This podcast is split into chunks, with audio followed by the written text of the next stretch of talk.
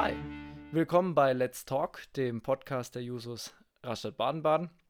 Mein Name ist Nico und ich begrüße euch ganz herzlich zu unserer dritten Folge.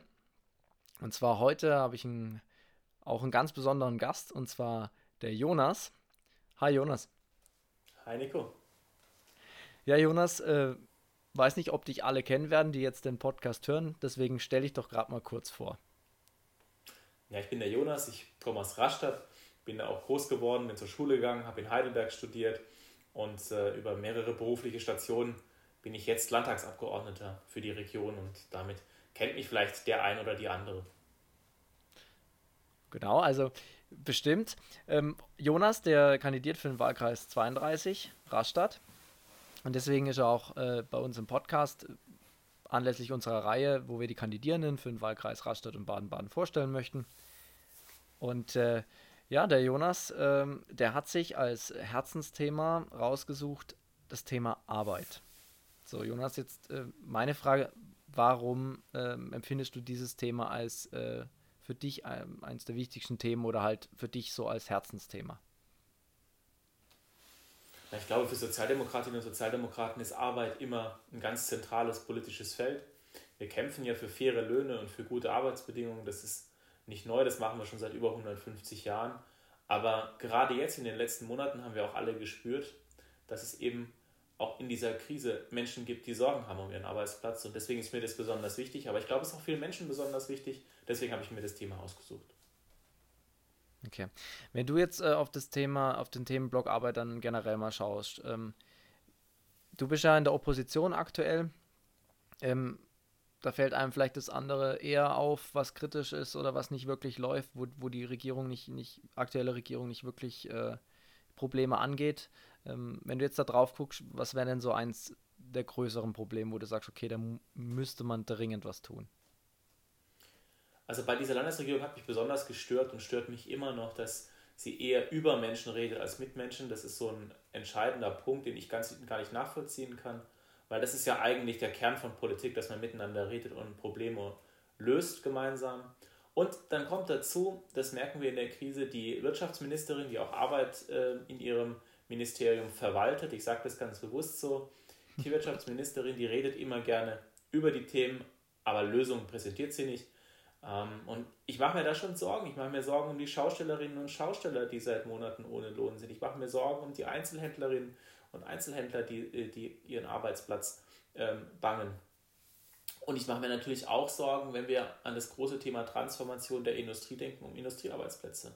Und da will ich ehrlich gesagt nicht nur so ein paar nette Reden hören und was man alles Tolles tut, sondern da will ich wirklich Politiker und Politikerinnen sehen, die anpacken und die zupacken. Mhm. Gerade, ähm, du hast jetzt angesprochen, die Transformation äh, von der Industrie. Ich meine, gerade hier im Murgtal fällt ja auch großenteils äh, oder zum Gesamten eigentlich in, dein, in deinen Wahlbezirk. Ähm, ist Mercedes-Benz oder einer der Autohersteller ähm, gut präsent und mit dem halt auch die ganzen Zuliefererfirmen.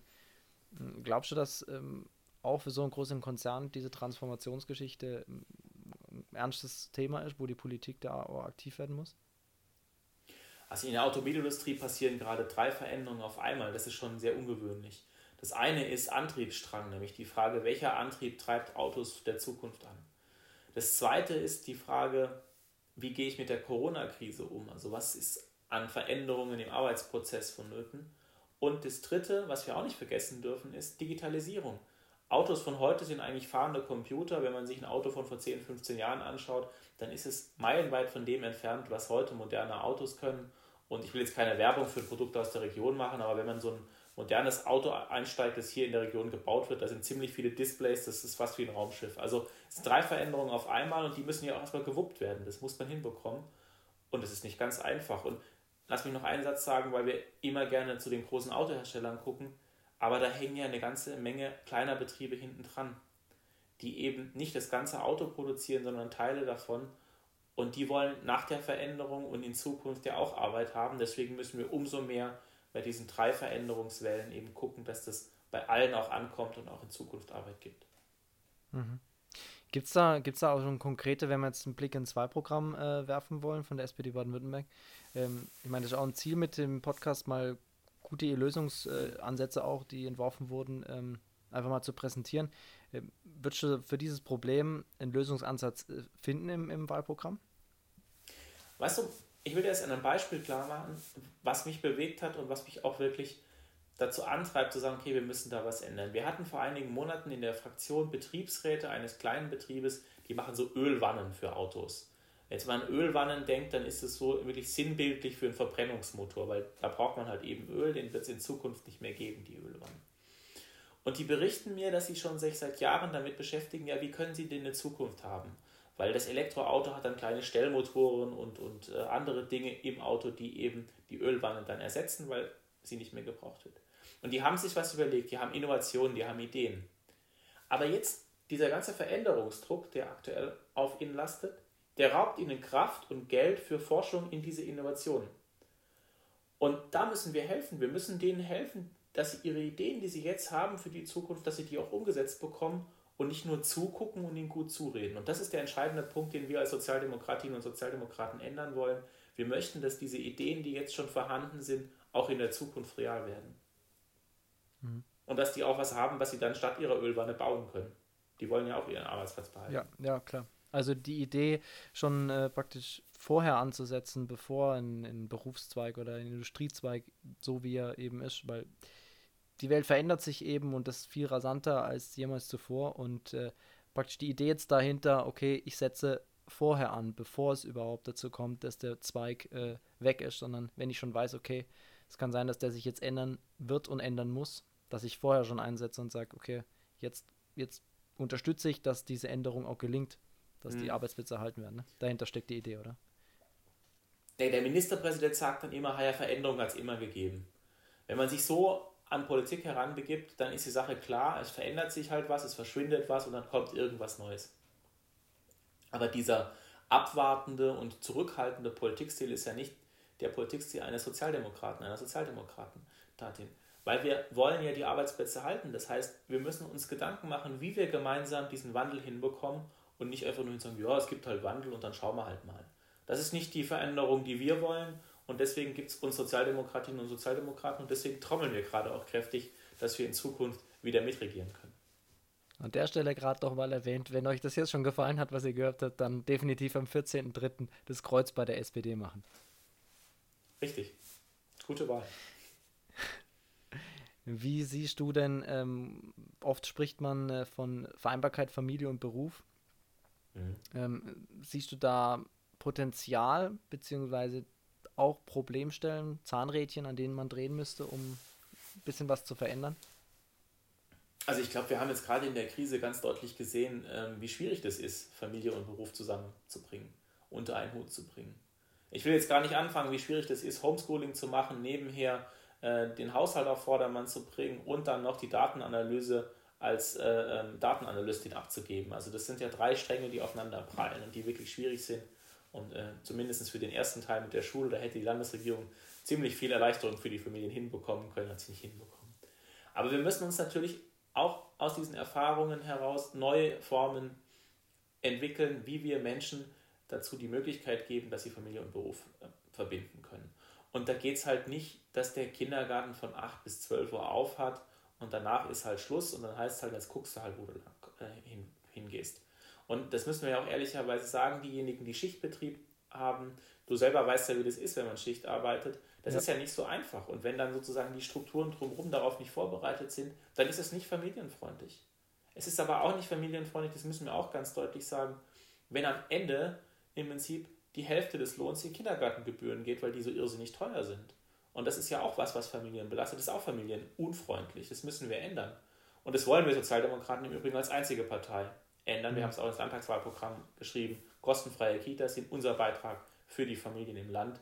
Und dann wollen wir natürlich, und das ist doch auch sonnenklar, neue Formen schaffen. Wir wollen gucken, dass wir mehr Homeoffice haben, dort, wo Menschen es machen wollen. Wir wollen aber auch die Rollenverteilung innerhalb einer Familie stärken, indem eben nicht die Mütter zu Hause bleiben und die Väter arbeiten gehen, sondern dass eben beide sich entscheiden können und beide sich beruflich verwirklichen können, ohne die Familie zu vernachlässigen. Wenn ich jetzt wir weitermachen würde, dann könnten wir noch eine halbe Stunde über familienfreundliche Politik reden, die bei der SPD bestens zu Hause ist. Ja. Aber ich glaube, ich habe dir einen kleinen Einblick gegeben. Definitiv. Äh, konservative, also böse Zungen könnten jetzt behaupten, das ist auch mit einer der Gründe, was die äh, Rollenverteilung der Familie angeht, dass äh, konservative Kräfte nicht so daran interessiert sind, dass Kita-Gebühren, Kitas als Bildungseinrichtungen zählen und da die Gebühren abgeschafft werden. Aber lass mich ganz kurz, jetzt hast du mir jetzt die Steilvorlage gegeben, die ja, möchte ich doch bitte. noch verwandeln. Weil ja die äh, angebliche Spitzenkandidatin äh, der CDU, äh, so spitze finde ich die gar nicht, aber sie ist zumindest diejenige, die ganz vorne steht, die hat ja auch ein ganz eigentümliches Familienbild. Als es in den ersten Monaten der Krise darum ging, dass es Familien gibt, die auf Kinderbetreuung angewiesen sind, weil sie sonst ihren Job, ihre Jobs nicht erledigen können. Da gab es eine Notbetreuung, die gibt es auch weiterhin, die gibt es auch jetzt, wo wir sehen, dass wir die Kitas eben nicht öffnen können, weil die Mutation des Viruses so dramatisch und risikohaft ist. Da hat die einfach die Alleinerziehenden vergessen, sage ich jetzt mal. Und ich glaube, sie hat sie nicht vergessen, sondern sie hat sie einfach ausgeschlossen. Weil in deren Weltbild gibt es keine Familie, in der nur ein Elternteil da ist. Und das ist auch etwas, was die Konservativen endlich lernen müssen. Die Welt ist bunter, unsere Familien sind bunter und wir müssen für alle Familien gleichermaßen da sein. Das sei nur zum konservativen Familienbild äh, gesagt, weil da ist, glaube ich, langsam aber sicher echt auch Zeit, ein bisschen was zu entstauben und durchzulüften. Definitiv, das kann ich nur an der Stelle nur unterschreiben. Ich glaube, viele Zuhörerinnen und Zuhörer, die jetzt gerade unseren Podcast hören, denen geht es genauso. Und die werden innerlich ein, einen kleinen Jubel äh, loslassen. nach deiner. Sie dürfen auch laut, laut jubeln, das ist okay. Solange sie halt das Kreuz dann machen, am 14.3., nicht? ja, sie dürfen auch länger jubeln und dann später nochmal das Kreuz machen. Im September gibt es dann noch eine Wahl. Das ist, soll, ja auch, soll ja auch nicht unerwähnt bleiben. Oft ähm, wird äh, gerade im Hinblick auf Arbeit vom Fachkräftemangel gesprochen. Mhm. Wo siehst du Ansätze, ähm, da entgegenzuwirken, beziehungsweise diesen Fachkräftemangel zu beseitigen? Ja, das große Thema Fachkräftemangel, wir erleben das ja gerade in einem ganz zentralen Bereich für uns alle, das ist Gesundheit und Pflege. Also da, da sehen wir, dass wir wirklich Schwierigkeiten haben, die Fachkräfte zu finden, die ähm, die Menschen pflegen und die auch in den Krankenhäusern den Dienst tun, den wir alle gerade so dringend brauchen. Das ist, glaube ich, das Offensichtlichste. Aber es sind auch ganz andere Bereiche. Es ist Teile des Handwerks, die händeringend nach ähm, Fachkräften suchen. Es sind einzelne Bereiche im Dienstleistungssektor oder in anderen ähm, Bereichen, die wirklich händeringend Fachkräfte suchen. Wir müssen den Leuten eine Chance geben. Das fängt unten an. Ich meine, meine, im Lebenslauf, wir müssen die Schulen stärken. Wir müssen den Kindern die gut, bestmögliche Bildung geben, die wir zur Verfügung haben. Und es hört aber oben im Lebenslauf nicht auf. Wir müssen auch denjenigen, die schon mitten im Berufsleben stehen, die sich aber noch weiterentwickeln wollen oder die einen Beruf haben, den es vielleicht heute nicht mehr in der Form gibt. Also stell dir vor, was alles mit der Digitalisierung verschwunden ist. Da gab mhm. es früher ähm, in der Fotografie Aufgaben und Jobs, die heute jeder Scanner und jedes Smartphone erledigt. Die Jobs sind weggefallen, aber wir müssen den Menschen doch eine Chance geben. Das heißt, es gibt zweierlei. Es gibt den Fachkräftemangel, den wir mit Ausbildung und Bildung begegnen ähm, müssen. Und es gibt natürlich unseren Auftrag, dass wir denjenigen, die sich weiterentwickeln wollen, die Weiterbildung machen wollen, die Chance dazu geben. Mhm, definitiv. Ja, ähm, ich habe ein äh, bisschen so deine Aktivitäten verfolgt. Du warst ja auch schon oft äh, jetzt in Reichenthal auch. Und äh, gerade Reichenthal ja. ist eine kleine Ortschaft äh, von der Gemeinde Gernsbach bei dir im Wahlkreis. Und äh, da sieht man eigentlich ganz gut an Dorfgeschichte, wie der Wandel so durch die Arbeitswelt eigentlich gegangen ist. Ne? Wenn's, früher gab es den örtlichen, den Müller, den Metzger und das ist alles, ein Stück weit hat sich die, diese Zweige verändert, dann war es nur nebenberuflich ein bisschen und dann ist es irgendwann ganz weggefallen. Oder ein Wagenmacher zum Beispiel. Ich meine, äh, Pferdekarren äh, braucht man nicht mehr so in der Masse. Ähm, der letzte Wagenmacher lebt, glaube ich, jetzt noch. Genau. Aber auch zum Beispiel Thema Landwirtschaft bist du ja ganz, ähm, mhm. setze dich ja ganz stark dafür ein. Ähm, ich meine, das hat ja auch viel mit, mit Arbeit zu tun ne? und passt ja auch perfekt jetzt in diese Arbeitswelt. Ähm, Gibt es da auch Bedarf, deiner Meinung nach? Ja, Landwirtschaft ist, und ähm, ich würde jetzt sagen, weil wir unter uns sind, das Reichental das schönste Dorf ist, das wir im ganzen Murgtal finden. Ähm, aber ich glaube, wir sind nicht ganz unter uns, deswegen traue ich mich das nicht ganz so zu sagen, aber es ist auf jeden Fall sehr schön in Reichental. Aber Reichental ist ein gutes Beispiel dafür. Das war ja mal vor vielen Jahrzehnten ein blühendes, ein strahlendes Dorf. Man hatte auch ein bisschen Wohlstand, man hatte sich ein bisschen was erarbeitet. Das kann man ja heute noch in Reichenthal sehen. Man ist stolz auf sein Dorf. Aber die Welt drumherum hat sich verändert. Menschen sind weggezogen, Menschen haben von der Landwirtschaft gelebt und leben heute, da sind wir wieder beim Eingangsthema, wahrscheinlich viel davon, dass sie Autos produzieren und nicht so sehr mehr von ihrem Vieh und von ihren, von ihren Weiden. Und das erleben wir, das sehen wir jeden Tag. Und wir erleben in ganz Baden-Württemberg ein irrsinniges Höfesterben, weil immer mehr Landwirtinnen und Landwirte in Ruhestand gehen und sie keinen Nachfolger, keine Nachfolgerin finden und weil die Kinder was anderes machen. Das ist ja auch okay. Es wäre ja fürchterlich, wenn alle Kinder immer das machen würden, was ihre Eltern machen. Das wäre ein bisschen langweilig. Insofern ist es ja ganz gut. Das stimmt. Aber wir erleben hier, und da geht es dann auch wieder um Respekt vor Arbeit, einen Berufszweig, der hart arbeitet, der wirklich hart arbeitet, der aber immer weniger verdient. Der jeden Tag arbeitet, weil so ein Hof ist nicht in in der vier Tage, nicht in der fünf Tage Woche erledigt, sondern es sind sieben Tage. Das ist morgens, mittags und abends. Das ist auch teilweise rund um die Uhr, gerade als Viehhalter. Die Tiere sind halt da, die wollen gepflegt werden und ich erlebe die Viehhalter auch als Menschen, die sich sehr, sehr um ihre Tiere kümmern. Und wenn du am Ende des Tages nicht die Chance hast, auch einen ordentlichen Ertrag zu bekommen, dann läuft da was schief. Und ich will dir auch sagen, es ist nicht so, dass vielleicht wir beide zu wenig für unsere Lebensmittel bezahlen. Es gibt ein paar Bereiche, da wird zu wenig bezahlt. Aber es mhm. sind doch die Lebensmittelkonzerne, die richtig viel Geld verdienen dabei.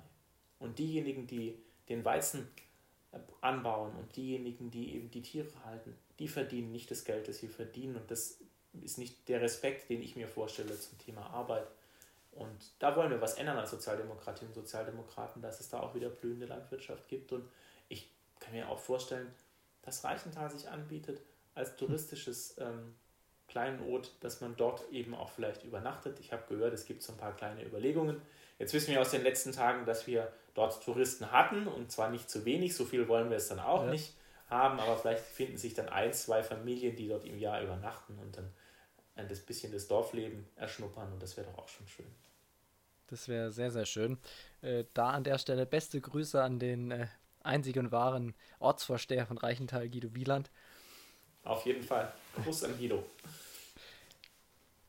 Du hast äh, auch angesprochen jetzt in Bezug auf das Thema Landwirtschaft, aber wenn wir das Thema jetzt ein bisschen größer aufmachen, ähm, das Thema Wertschätzung, wenn es darum geht, ähm, gerechte Entlohnung für die Arbeit, die ich leiste.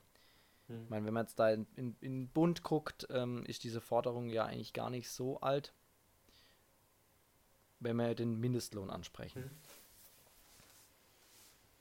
Den haben wir Sozialdemokratinnen und Sozialdemokraten eingeführt, ne? Ja, genau. Ähm, wobei ja die Forderung ja gar nicht so alt ist, ähm, dass wir, wir wollen eigentlich weiter, ne? höher, äh, was den Mindestlohn angeht. Ähm, siehst du das als äh, passendes Mittel, um da eine Wertschätzung zurückzugeben, beziehungsweise Entlohnung von, von Arbeit äh, gerechter zu machen? Ja, wir haben den Mindestlohn eingeführt, weil wir was gesehen haben, was glaube ich überhaupt nicht geht. Wir haben erlebt, dass Menschen mit 3,50 Euro, 4 Euro Stundenlohn nach Hause gegangen sind. Das kann sich jetzt jeder ausrechnen zu Hause, aber kurz gesagt, das ist nicht genug, um zu leben davon. Und es ist auch nicht fair, wenn man 40 Stunden in der Woche arbeitet, mit 3, 4 Euro nach Hause zu gehen. Da haben wir gesagt, es muss mindestens 8,50 Euro sein, das war der Ausgangswert. Aber wir haben immer gesagt, ganz offen, das ist der Ausgangswert. Wir starten hier und wir wollen uns steigern und sagen als Sozialdemokratinnen und Sozialdemokraten 12 Euro. Und das sagen wir nicht, weil wir danach sagen, das ist Schluss, sondern wir sagen, das ist das, das Mindeste, was wir verdienen müssen, aber wir kämpfen natürlich darüber hinaus für gute Löhne und wir wollen natürlich, dass die Freundinnen und Freunde in der Gewerkschaft auch weiterhin für gute Löhne kämpfen wollen, weil auch 12 Euro niemanden reich machen, aber es ist zumindest ein respektvoller Lohn für geleistete Arbeit und ich glaube, das ist auch was, was wir lernen müssen. Das haben wir gerade auch in der Krise gelernt. Wer war es denn, wer unseren, unser Leben am Laufen gehalten hat? Es war die Supermarktkassiererin, es war die Busfahrerin, es war die Postbotin, es war, ich könnte jetzt noch eine ganze Menge Menschen weiter aufzählen und Berufsbilder aufzählen. Und das sind ja auch alles Menschen, die nicht reich werden mit ihren Jobs, aber die hart arbeiten. Und dann müssen wir uns auch an die eigene Nase fassen und müssen mal sagen, ja, so wirklich haben wir doch in den letzten Monaten gespürt, wenn wir brauchen und denen müssen wir doch auch einen entsprechenden Lohn geben. Und ich will da, das will ich jetzt aber abschließend sagen, weil ich sonst muss ich glaube ich noch ganz viele Berufe aufzählen. Und ich meine natürlich auch die Menschen in der Pflege, weil was die in der Pflege leisten rund um die Uhr, das ist natürlich großartig. Aber die, die verdienen auch zu wenig. Das muss man auch ehrlich sagen. Hm. Hm. definitiv. Ähm, wenn, wir, wenn wir jetzt auf die Arbeitnehmerinnen und Arbeitnehmer schauen, glaubst du, dass ähm, die bei den ganzen Arbeitnehmerinnenrechte, wo die äh, Gewerkschaften und auch die so Sozialdemokratie ja sehr hart und lange dafür gekämpft hat in der Vergangenheit, glaubst du, dass die diejenigen ähm, ausreichend geschützt sind oder gibt es da ähm, immer noch Bedarf und ist immer noch ein aktuelles Thema, ähm, Arbeitnehmerinnenrechte ähm, zu stärken? Weißt du, was in den letzten Monaten passiert ist, ist auch eine ganz unterschiedliche Wahrnehmung der Krise. Und diese Wahrnehmung hat was mit ganz Einfachen zu tun, dass wir ein Ungleichgewicht und ein ungesundes Ungleichgewicht beim Thema Arbeit haben. Wir haben Menschen, die sind zum Beispiel solo selbstständig, weil sie Künstlerinnen und Künstler sind. Die haben nicht die Sicherungssysteme, die jemand hat, der angestellt ist. Das ist ein Bereich, den wir ernst nehmen. Und wir Sozialdemokratinnen und Sozialdemokraten haben für die Künstlersozialkasse gekämpft vor 40, 50 Jahren. Willy Brandt hat sie dann eingeführt. Das war ein ganz entscheidender Schritt, um die Menschen, die in Kunst und Kultur arbeiten, auch ein Stück abzusichern. Aber wir erleben in der Krise, das ist halt eben nur ein Stück Absicherung. Es ist nicht die Absicherung, die wir für alle eigentlich wollen. Und wir erleben auch natürlich Menschen, die selbstständig sind, die auch hart gearbeitet haben. Und es sind nicht alle Selbstständigen stinkreich und fahren drei Sportwagen. Das muss man ja auch sagen. Das ist ähm, vielleicht die kleine Besitzerin eines Friseursalons, die hart gearbeitet hat. Oder jemand, der ein kleines Fahrradgeschäft hat und dort gearbeitet hat. Und eben nicht im Reichtum schwimmt, aber es genauso verdient dass wir uns kümmern. Und ich will jetzt auf eine Gruppe kommen, weil mir die in den letzten Monaten auch wirklich am Herzen lag. Und ich bin jetzt ganz froh, dass wir am 1. Januar das im Bund geregelt haben. Das hat auch ein bisschen was mit der Arbeit zu tun, die wir in der Landtagsfraktion mit der Bundestagsfraktion gemacht haben. Das sind diejenigen, die in Schlachthöfen arbeiten. Die arbeiten wirklich hart. In bis zu sechs Tagen. Und zwar, die arbeiten nicht nach Stunden, sondern die arbeiten nach Stückzahl. Das heißt, die kriegen gesagt, wie viel sie zu schlachten haben und dann müssen sie das hinbekommen. Ob die dafür jetzt sieben Stunden am Tag brauchen oder neun, ist es dann ihr Pech. Und hm. die bekommen 1,3 bis 1,7 brutto. Das kann sich jetzt auch jeder ausrechnen. Aber das ist für eine Sechs-Tage-Woche, die wirklich hart ist, auch richtig wenig Geld. Und wenn die dann noch zusammen in Wohnungen untergebracht werden, ich habe mal so ein paar Zahlen, 65 Quadratmeter, zweieinhalbtausend Euro Miete, 10 Personen, dann ist es auch nicht wirklich das, was wir uns vorstellen. Und das erinnert uns eigentlich an die Anfangszeit der Sozialdemokratie. Schlechte Löhne, Mietskasernen, schwierige Ausgangssituation und Armut trotz Arbeit. Und das ist was, was es immer noch gibt, was wir sukzessive abschaffen, was wir jetzt auch, wie gesagt, Hubertus Heil toll gemacht, dass er da den Riegel vorgeschoben hat. Aber es gibt noch andere Bereiche, die wir anpacken müssen und die wollen wir Sozialdemokratinnen und Sozialdemokraten noch anpacken. Hm.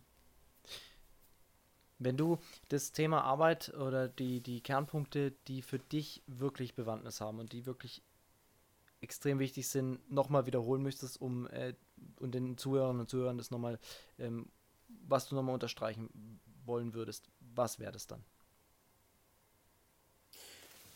Ich glaube, das ganz Zentrale ist, dass wir vor jedem und jeder Respekt haben.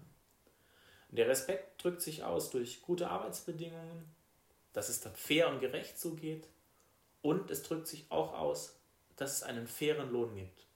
Und der liegt über dem Mindestlohn, das sage ich auch. Und das ist eigentlich das Versprechen, was wir Sozialdemokratinnen und Sozialdemokraten jedem und jeder geben, weil wir sagen, es ist uns egal, ob du Schausteller, Selbstständiger oder Fabrikarbeiterin bist. Wir wollen euch allen diesen Respekt und diese Fairness entgegen. Und mit dem schönen Satz möchte ich das Thema auch gerne abrunden, das Thema Arbeit.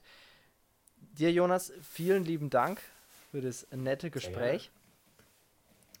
Und äh, dass du für uns nochmal ganz klar äh, gemacht hast, äh, wofür die Sozialdemokratie steht und wofür die SPD Baden-Württemberg äh, antritt diesem Jahr äh, zur Landtagswahl am 14.03. Und äh, allen da draußen möchte ich einfach nur sagen, macht das Kreuz an der richtigen Stelle, in dem Fall bei der SPD. Und bleibt dran, bleibt demokratisch und wir hören uns in der nächsten Folge. Macht's gut. Dankeschön, Nico. Bleib gesund.